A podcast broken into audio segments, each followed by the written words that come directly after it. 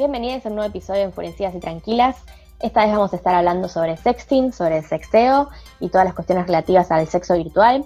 Este de alguna forma es un episodio bis porque viene enganchado al anterior en el que estuvimos hablando sobre dating apps como Tinder. Y bueno, nos pareció que estaba bueno subirlos juntos porque los temas obviamente están muy relacionados y para el que viene en balade ya escuchando el anterior puede seguir con este que es muy interesante el tema.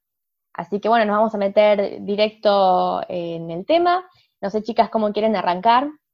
Una cosa que quiero decir desde, el principio me parece que tiene que quedar clarísimo y creo que todas vamos a, coincidir. Todo lo que son nudes se mandan en un ámbito de confianza. Obviamente uno puede seguir ciertas reglas que tienen que ver con no cara, no tatuajes eh, y mil recomendaciones que existen y que circulan por internet todo el tiempo, pero me parece que de todos modos, y esto voy a apuntar especialmente al público masculino, pero que el público femenino no está exento, que es, las nudes se mandan en un ámbito de confianza, es un pacto tácito de no divulgación, que además es un delito, por cierto, pero también lo quiero extender un poquito más allá capaz con el uso de Instagram. Me parece que, por ejemplo, se usa mucho la, función de mejores amigos eh, para mostrarnos y que incluso en ese punto, o incluso si simplemente es una historia, eso no habilita a la captura de pantalla, porque también puede pasar que la persona que está subiendo esa nudo, esa, esa foto, etcétera, capaz tiene la cuenta privada, capaz simplemente la sube y no quiere que, se divulgue por diversos motivos. Perdón, esto es un manifiesto ético, pero me parece recontra necesario. Y asimismo, Instagram tiene la opción de mandar fotos que se, que se borran después de abiertas y que esas fotos tampoco, en esas fotos tampoco está habilitada la captura de pantalla, porque además Instagram te avisa, por cierto. Pero me parece que por lo menos en lo que es el intercambio de nudes, de videos o lo que sea, es importantísimo siempre recalcar esto. El acuerdo tácito de que yo te puedo mandar una nude por WhatsApp, eso no habilita a la circulación de esa nude.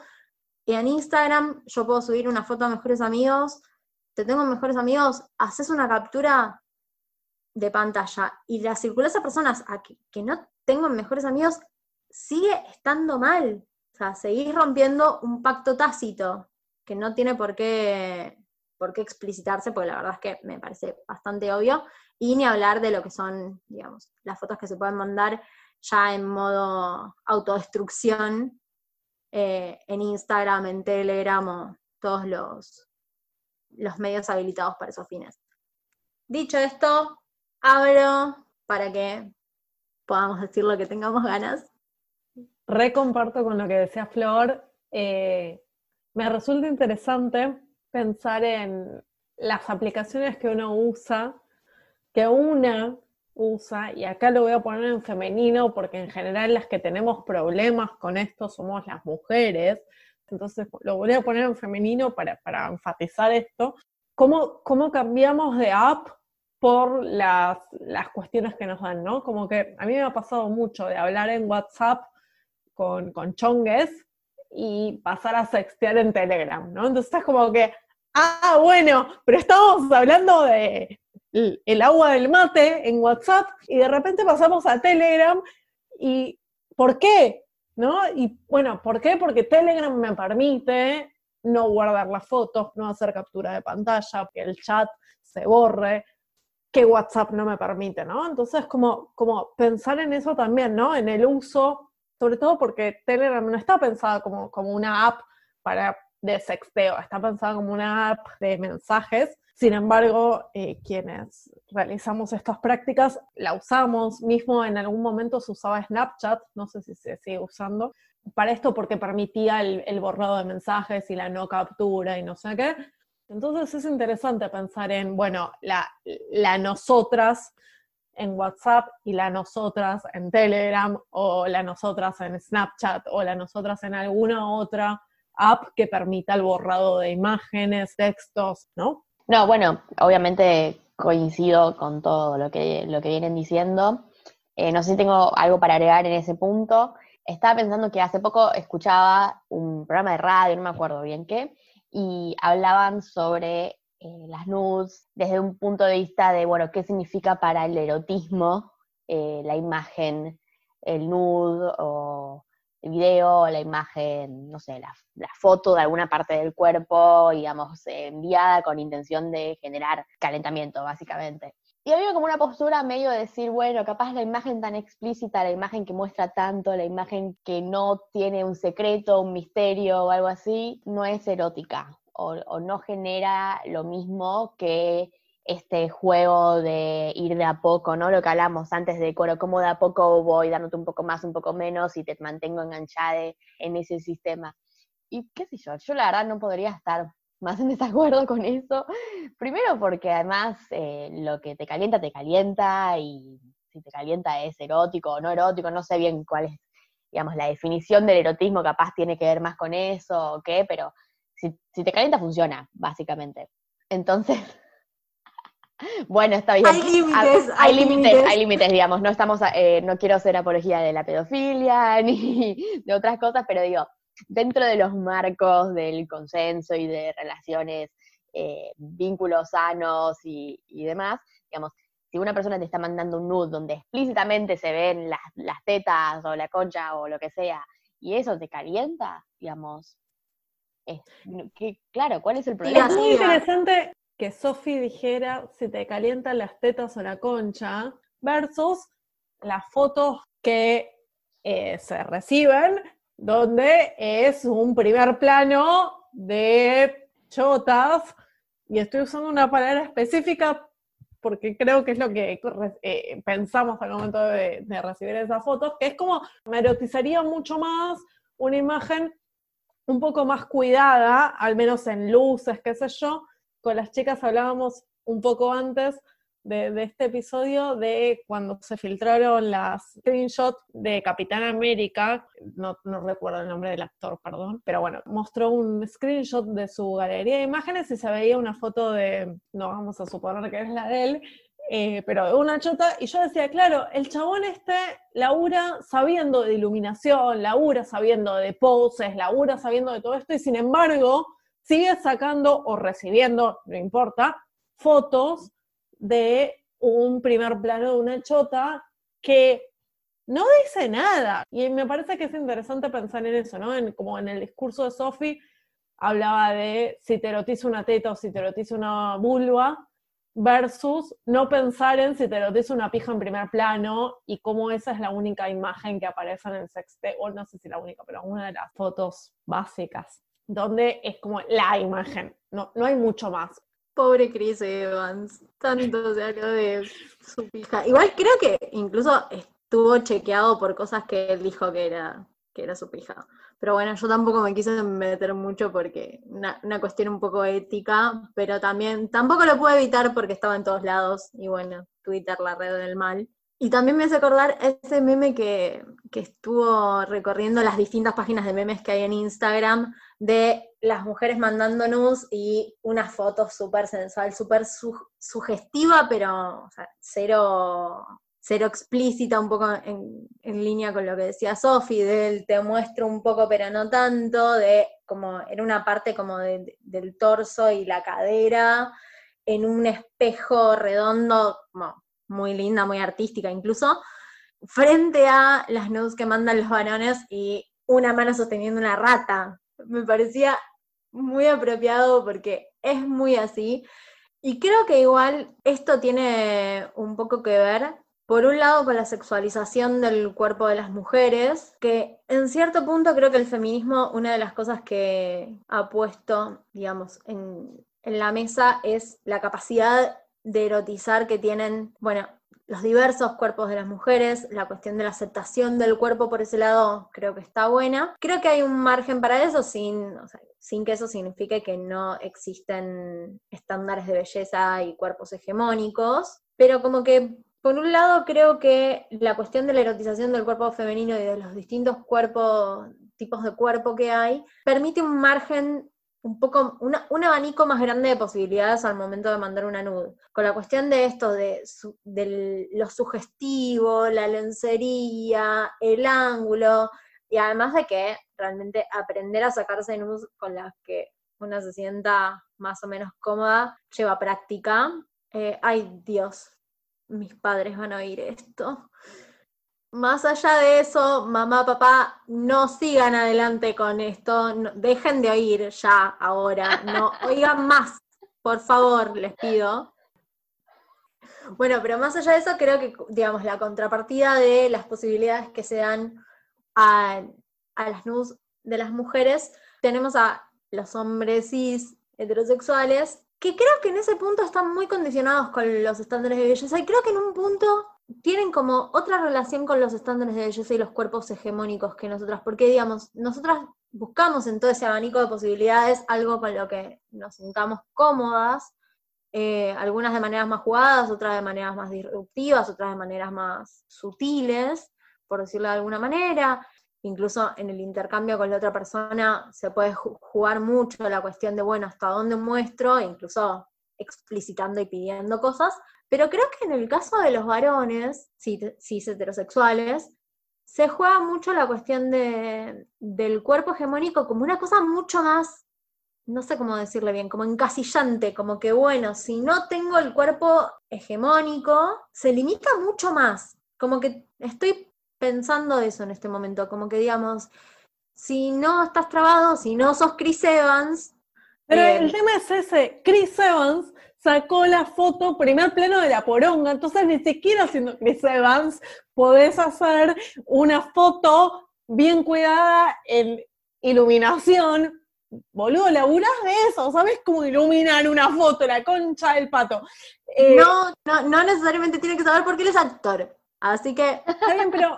pero, valoremos, valoremos, los distintos trabajos de la industria del cine. Sí, obvio obvio que, valoramos los distintos trabajos de la industria del cine, pero uno de esas cosas aprende, aunque no seas, digo, como que sabes que la, luz de frente, la luz cálida, la luz fría, podés no saber efectivamente cómo hacerlo, pero como que hay ciertas cosas, o sea, si Chris Evans, laburando en la industria, sabiendo de todas esas cosas, qué sé yo, saca o recibe, porque yo mantengo, ni siquiera es que le voy a echar toda la culpa a él, saca o recibe esa foto mal iluminada, mal encuadrada, qué sé yo, ¿qué podemos pedirle al pobre cristiano que no sabe nada de eso, ¿no? Y ahí la diferencia es por qué no le podemos pedir nada al pobre cristiano que no sabe de eso y las mujeres tenemos en oferta en cuarentena cursos de cómo sacarse nudes.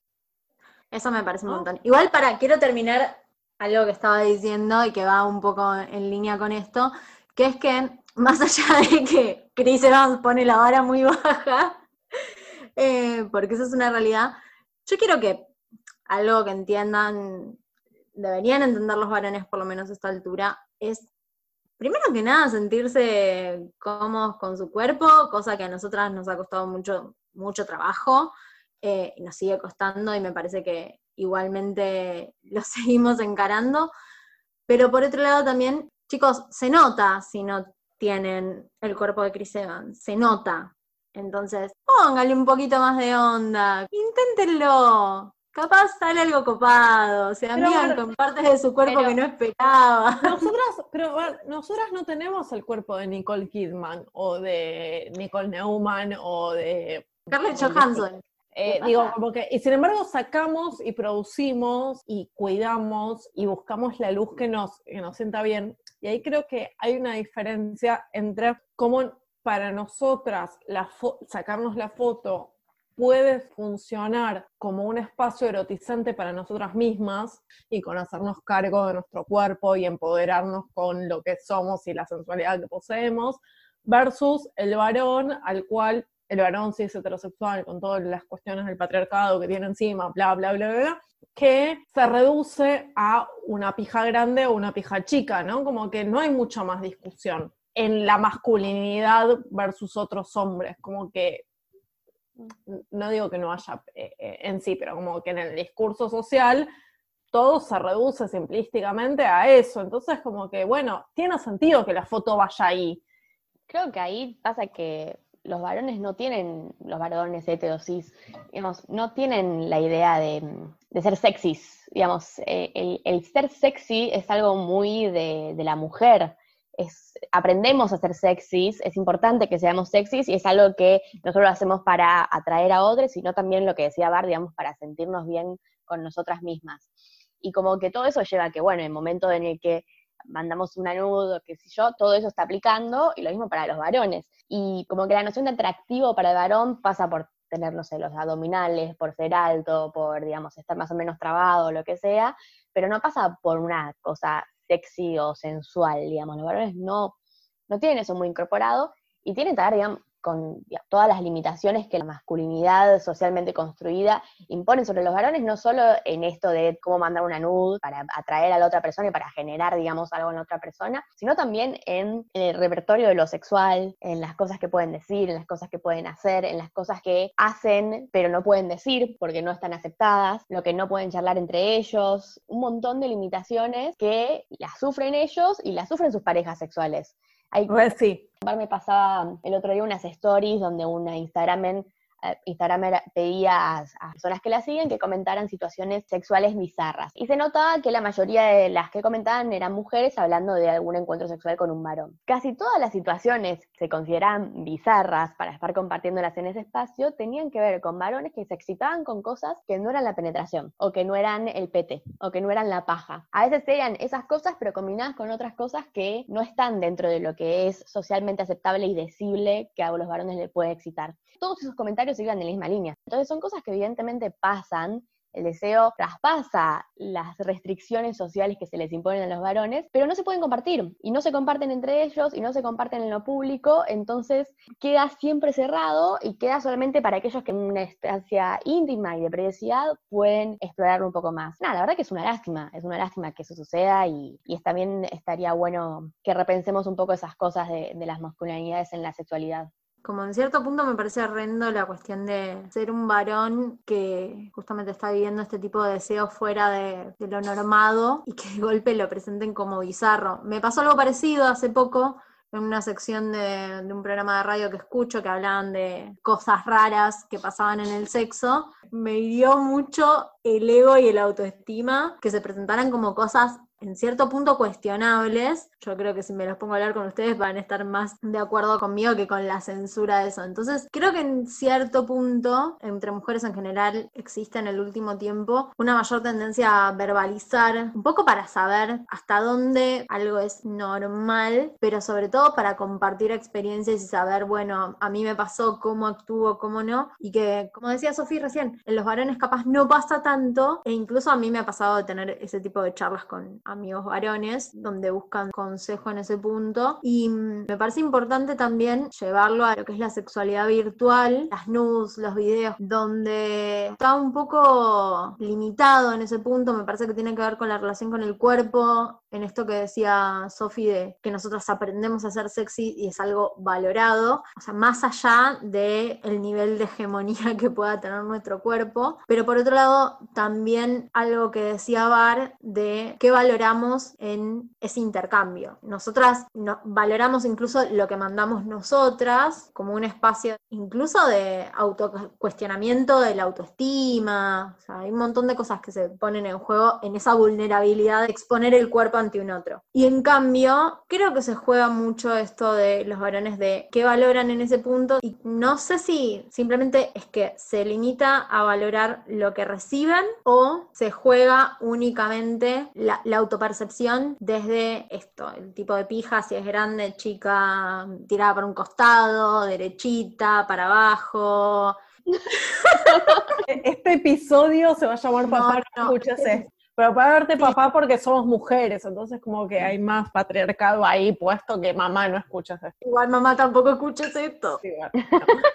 yo tuve un vínculo con un fotógrafo, literalmente vivía de eso y ah, bueno, había muchas fotos así de dick pic primer plano y tuvo un par de fotos cada tanto, otro tipo de fotos mucho más eróticas, donde la luz estaba más cuidada, donde el foco no estaba puesto en la chota, sino en otros lugares de su cuerpo, que eran parte de un stock. Y yo le decía, ¿no? Como, bueno, esto me, me resulta mucho más interesante. Claro, me decía, sí, bueno, soy consciente de que a ustedes, mujeres, les interesa más esto, entonces las tengo en stock y voy mandando una cada tanto, pero bueno, lo que a mí me gusta es lo otro. Y ahí yo me puse a pensar en eso, ¿no? Como el, yo soy consciente de que a vos te gusta más esto que lo otro, pero primero no me importa. Y en ese sentido el no me importa, no solo era no me importa a vos receptora, sino era como pensar qué le importaba más a él. Y ahí creo que lo que se ponía en cuestión era la masculinidad y la construcción de la masculinidad, ¿no? Y en esa foto más erotizante, había una discusión donde el uso el cuerpo completo es más femenino quizás, o no tan masculino, como que la masculinidad pasa por una parte del cuerpo y no por el cuerpo entero. Y también pensaba en, en esto del stock hablaba con un amigo que, compartimos con Flor y nos decía que, va, me decía a mí, que a él le, le deserotizaba cuando se daba cuenta que, que, las chicas con las que sexteaba mandaban fotos de stock. Como no era obvio, que no estaban compenetradas, ¿no? Que sentía que, tipo, sí, estoy mirando intrusos mientras vos te estás pajeando y como que, bueno, la vida. Y yo le decía, pero vos te pones a pensar de dónde surge el stock. No es lo mismo si yo me saco fotos sexteando con un otro, que después la reuso para vos, que si yo yo me la saco estando sola y erotizada con mi cuerpo y uso el stock de mi propia erotización conmigo misma, porque funciona así. Y él me decía, pero ¿cómo te vas a sacar fotos erotizada con vos misma? Como que, tipo, como que no terminaba de compartir eso y no terminaba de compartir la idea de un otro, como que era como, no sé, ese stock, nunca me puse a pensar de dónde salían. Ese stock y ese stock implica que no estás compenetrada o comprometida con esto. Y ahí también me puse a pensar, ¿no? En lo que la fotografía erótica y la fotografía de uno mismo implica capaz también en cuestiones de género y en cuestiones de, identidad, ¿no? Hay una fotógrafa erótica, Diamante Walker, la verdad que la admiro mucho como fotógrafa, que hace cursos para nudes. Y claro, a mí me parece muy interesante que sus cursos sean para mujeres y no para varones y mujeres, ¿no? Como que hay algo habilitado ahí, no solo de él, no quiero que sexualices mi cuerpo, eh, no quiero sentirme vulnerable, sino también de pensar en quién es quien consume ese, ese producto y quién es el que produce ese producto, ¿no? Perdí un poco la fe en la humanidad después de todo eso. No, puedo creer, primero que nada, que el tipo de nude esté tan en modo las muñecas son para nenas y las figuras de acción son para varones. Eso me acaba de romper el alma. Y por otro lado, la cuestión de no entender la erotización con una misma es una de las cosas básicas de amor propio, de si yo no me quiero coger, ¿quién más me va a coger? Me quiero morir, voy a ir a abrazar a mi gata. Es tremendo cómo entran en juego todas las expectativas y las pretensiones, todas estas cosas en el sexting. También pensaba que esto de la espontaneidad o no, si la foto la sacas en un momento, la había sacado antes, en otros aspectos que no están tampoco tan conectados, pero esto tipo el sexting que puede ser en cualquier lado, ¿no? Puedes estar trabajando y puedes estar sexteando que es loco, ¿no? Porque por un lado como que, bueno, puede pasar y que tal vez no estés caliente en el momento no quiere decir que estés menos comprometido con el sexteo, pero también, digamos, tiene esta cosa de que la calentura a veces es mutua, ¿no? Si yo me caliento, si sé que vos estás caliente, y entonces si en algún momento yo dudo de que esto a vos te esté generando algo o no, me hace sentir insegura a mí y bueno, eso también repercute en cómo estoy caliente y, en el sexteo involucra un montón de esas cosas que es mucho más difícil decir, ¿no? Digamos, porque sigue siendo mensaje de texto, es muy difícil leer a la persona detrás de eso, pero no sé si hay una forma muy de solucionarlo, ¿no? Es en todo caso ir planteando lo que a uno le hace sentir insegure y sin esperar o pretender cosas de la otra persona, sino simplemente desde un lugar sincero decir, bueno, esto a mí no me está funcionando o esto a mí me hace sentir insegure o lo que sea y charlar y, ver cómo solucionarlo. Me parece que en ese sentido tal vez se parece más a una relación sexual en persona. Recomparto eso. Creo también que hay una simplificación extrema, ¿no? Que no estés en una situación donde estés habilitada para tocarte, no necesariamente quita la sensualidad de la situación. Une puede estar comprometida con el sexteo y caliente mentalmente aún cuando no pueda tocarse. En la semana con las chicas nos pasamos chats y qué sé yo al respecto del tema y alguien contaba de, de la situación esta de reglas para el sexteo, entonces era esto de no tatuajes, no cara, no sé qué, y una de las reglas era si estás en el laburo no vayas todo el tiempo al baño porque como que tu jefe va a pensar que estás con diarrea y como que está mal visto, entonces como que no vayas así. Y yo les decía a las chicas como que en mi mente yo voy al baño una vez, me saco 10, 15, 20 fotos y las voy mandando, no voy a ir cada vez que me quiero sacar una foto al baño porque es una paja, porque tengo que laburar. Eficiencia, claro, eficiencia ante todo. La situación capitalista no me permite hacer lo que haría en horario no laboral en mi casa y creo que ahí hay algo interesante, ¿no? De pensar de une puede estar caliente y une puede estar construyendo un diálogo con otra persona, sexteando aun cuando no pueda tocarse y aun cuando no pueda sacarse fotos y eso debería habilitar ¿no? Que no te puedas tocar o que no te puedas sacar fotos no implica que no estés compenetrada mentalmente en esa situación y en ese sentido creo que, que lo mental es como una de las cosas que más habilita, digo, muchas de las problemáticas sexuales en cuerpos femeninos pasan por cuestiones más mentales, ¿no? Como el no me estoy mojando o, o vaginismos o cosas así, se vinculan mucho más al deseo más mental y me parece que, que eso es como hiper interesante de explorar y de pensar y que una cosa no imposibilita a la otra. Me parece que mm, se juega esto de no necesariamente por no estar en la situación ideal, eh, implica menor compromiso, pero me parece que por otro lado hay algo que se pierde en esa discusión o en esta cuestión de si estás, no sé, con los ruleros mirando intrusos y no te estás tocando, me deserotizo, que me parece que hay algo que se pierde mucho que es la cuestión de la imaginación. El sexteo realmente se presta mucho a la imaginación y en ese punto me parece que incluso se puede conocer mucho de la otra persona, siempre obviamente en un ámbito de respeto y de consentimiento incluso ahí, que por ese lado está bueno, es una de las facetas que a mí me parecen más interesantes del sexteo. Y por otro lado, que me parece que no estar en la situación, en cierto punto también puede ser erotizante en sí misma.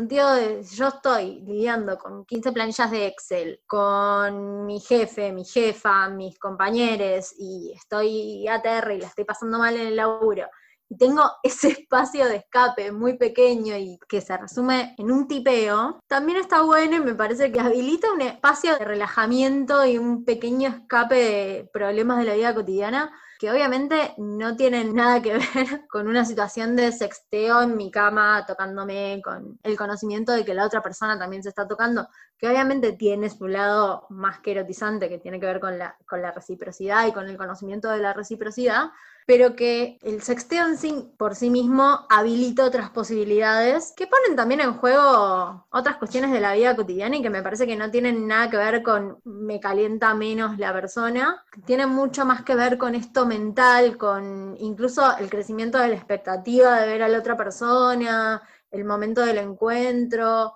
o que simplemente, como decía Bar muy al principio, hay gente que sirve para algunas cosas y gente que sirve para otras. Esos límites son constantemente mutables. O no, y está bien que no lo sean, o sea, tipo, no, no pongan, expectativas, si no pasa, no pasa, y está bien y sean felices. Sí, sí, sí, sí obviamente.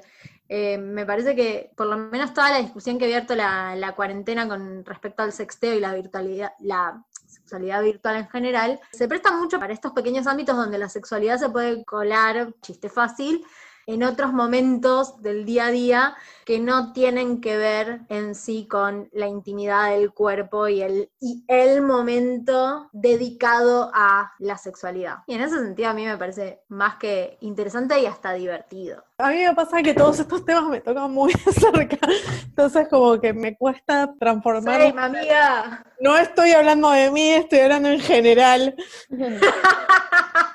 Yo creo que la forma en la que la gente sextea habla mucho de cómo se comporta al momento de los bifes. Entonces, a amigues y a mí nos ha pasado que nos da mucha pauta de cómo eso va a pasar, ¿no? Si un varón cis heterosexual acaba y no le importa si su pareja acaba o no, y bueno, yo ya acabé, ya está, tipo, se terminó el sexteo, ya da una pauta de cómo va a ser eso en vivo, y también da, una pauta de la si hay poca imaginación el momento de, proponer juegos, creo que ahí hay algo interesante para pensar en estas cuestiones y también de pensar un poco en cómo hay ciertos ámbitos más habilitados para pensar en el sexteo para mujeres que para varones, ¿no? Como que hay mucha literatura erótica de hace mucho tiempo. Yo me acuerdo en los 90, los libros eróticos con Fabio en las tapas. Yo no sé si ustedes se acuerdan, en los Carrefour, en las góndolas al lado de las cajas, había unos libros de esos de literatura eh, basura, donde había un chabón en torso, un torso muy marcado, con una mujer. La mujer siempre iba variando, pero el chabón era siempre el mismo. El modelo se llamaba Fabio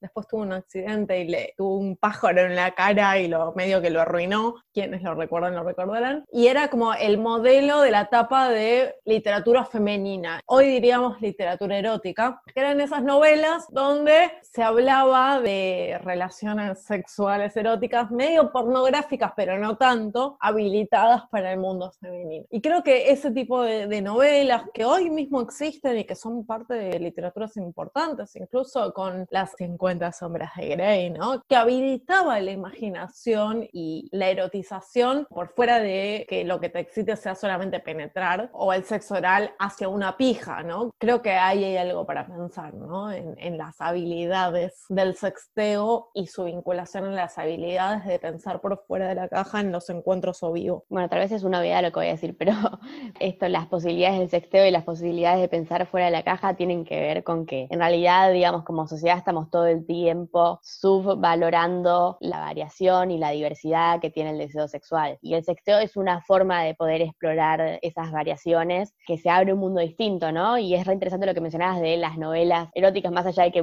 me parece espectacular esto del modelo Fabio, no lo tenía, pero claramente la lectura también amplifica un montón de cosas y lo sexual tiene muchas otras dimensiones. También, por ejemplo, ni hablar de todo lo que es lo sonoro. Creo que todas estas herramientas distintas, que además siempre parecen como cosas escondidas o cosas de las que no se habla, todos sexteamos en algún momento, todos mandamos el nude, qué sé yo. Y sin embargo son cosas que se discuten muy poquito en ciertos ámbitos. Ahora la pandemia hizo que saliera un poco, pero claramente, digamos, las prácticas distintas y diversas las implementamos, existen, están ahí. Es simplemente que nos saquemos un poco el tabú de hablar de todas estas cosas y que las podamos democratizar de alguna manera para que las personas se sientan menos mal cuando encuentren que algo los excita que no debería excitarlos según lo que dice la sociedad. Solamente me, me encantaría mencionar lo bizarro de los audios de sexteo. Un elemento que no está tan popularizado, me da la sensación, pero que ha funcionado más allá de que me da mucha paja el audio de WhatsApp. Creo que es interesante en el sentido de los audios, por un lado pensar para qué se usan, porque no es lo mismo contar algo y usar una voz seductora y dedicar tiempos a los silencios y no sé qué, que mandar un audio de un gemido o de un ruido vinculado al orgasmo. Ay, eh, estoy pensando en... ¡Ay! quiero morir! No, bueno, pero es como para pensar, ¿no? Como que no es lo mismo que yo cuente una historia de lo que te haría. Y es distinto a él, bueno, no me puedo contener para escribirte en este momento, entonces te mando un audio con el ruido que hago, pero también en general, no porque sea así, sino porque la ficción, las redes sociales, las películas nos hicieron creer que las que gemimos somos mujeres y los varones no gimen o no hacen ruidos en, el sexo, salvo alguna cosa bizarra como contar un, el ordenamiento de un partido de fútbol o de un partido de béisbol o qué sé yo para no acabar, entonces como que estoy pensando en otra cosa Viste que hay muchas películas que dicen eso, ¿no? Como que el chabón acaba diciendo cuál era el ordenamiento de un partido de béisbol porque estaba intentando pensar en otra cosa para no acabar. Digo, salvo esas cosas, como que el ruido es más vinculado al ámbito femenino en las novelas, en las películas, en las ficciones. Y en ese sentido, pensaba también en cómo estas situaciones y vinculaciones son retratadas en las películas y en las canciones con las chicas de, de, de y nuestros, nuestros oyentes armamos una lista de, de Spotify que, que, vamos a compartir respecto de canciones que, que hablan de, de, este tipo de vínculos. Y a mí me, me quedaron dos temas interesantes, que es, yo no es que sea fanática y lo quiera citar en todos los capítulos, es solo que los temas me obligan a hacerlo. Eh, nuestro filósofo contemporáneo Maluma tiene un tema donde dice, mándame una foto que me active, que me vuelva loco y me motive, pero él no propone nada del otro lado, ¿no? Como tipo la, la responsabilidad de mantenerlo activo, de activarlo y qué sé yo, es de ella, pobre sujeta de la relación, y el chabón no propone nada del otro lado. ¿No? Y, yo lo escuchaba la canción y, decía como, che, qué loco esto, ¿no? Como, como si el sexteo fuera solo un lado, ¿no? Y ahí pensaba en qué pasa cuando el sexteo es solo imagen y no incluye palabras, ¿no? Como, ¿cuál es la diferencia entre solo mandar imágenes y, no hablar o no, no, escribir versus el escribir y mandar imágenes, ¿no? Como cuál es la diferencia entre la pornografía y la foto si no es el contar una historia o contar un qué te haría vos sujeto de mi interés eh, y es solo la imagen por la imagen. No sé si a ustedes les pasó alguna vez, no voy a negar ni admitir que me ha pasado, pero en esas experiencias me resulta interesante la, idea esa, ¿no? Como, ¿cuál es la diferencia entre eso y la pornografía? Como, ¿dónde está la humanización, el sujeto que, realmente siente interés por, por une o une tiene interés por el otro, si es solo una imagen y no tiene algo más? Con esto último que dice Bar, y sin ánimo de meternos en este momento a discutir respecto de las relaciones que pueden haber entre el sexting, el envío de nudes y la pornografía. Creo que por ahora vamos a ir cerrando, pero volveremos con este tema. Recuerden seguirnos en Twitter, en arroba enfuretrancas, que ya cumplimos un mes, estamos muy contentas. Me parece un buen momento para incluir un mangueo, que es que eh, lanzamos el cafecito ya lo mostraremos en Twitter, que básicamente estamos buscando aportes de nuestros hermosos oyentes para que podamos comprar micrófonos y que yo no suene más como que estoy en un teléfono porque en este momento literalmente estoy en un teléfono. Así que bueno, eso y para la comida de las bendis que ya las conocerán. Chicas, como siempre, un gusto. A todos nuestros oyentes saben que nos encanta que nos escriban y que nos cuenten qué les pareció, qué reflexionaron, porque creo que se dijeron un montón de cosas. Siempre está bueno el feedback. Así que nos vemos en el próximo episodio de Enfure Trancas.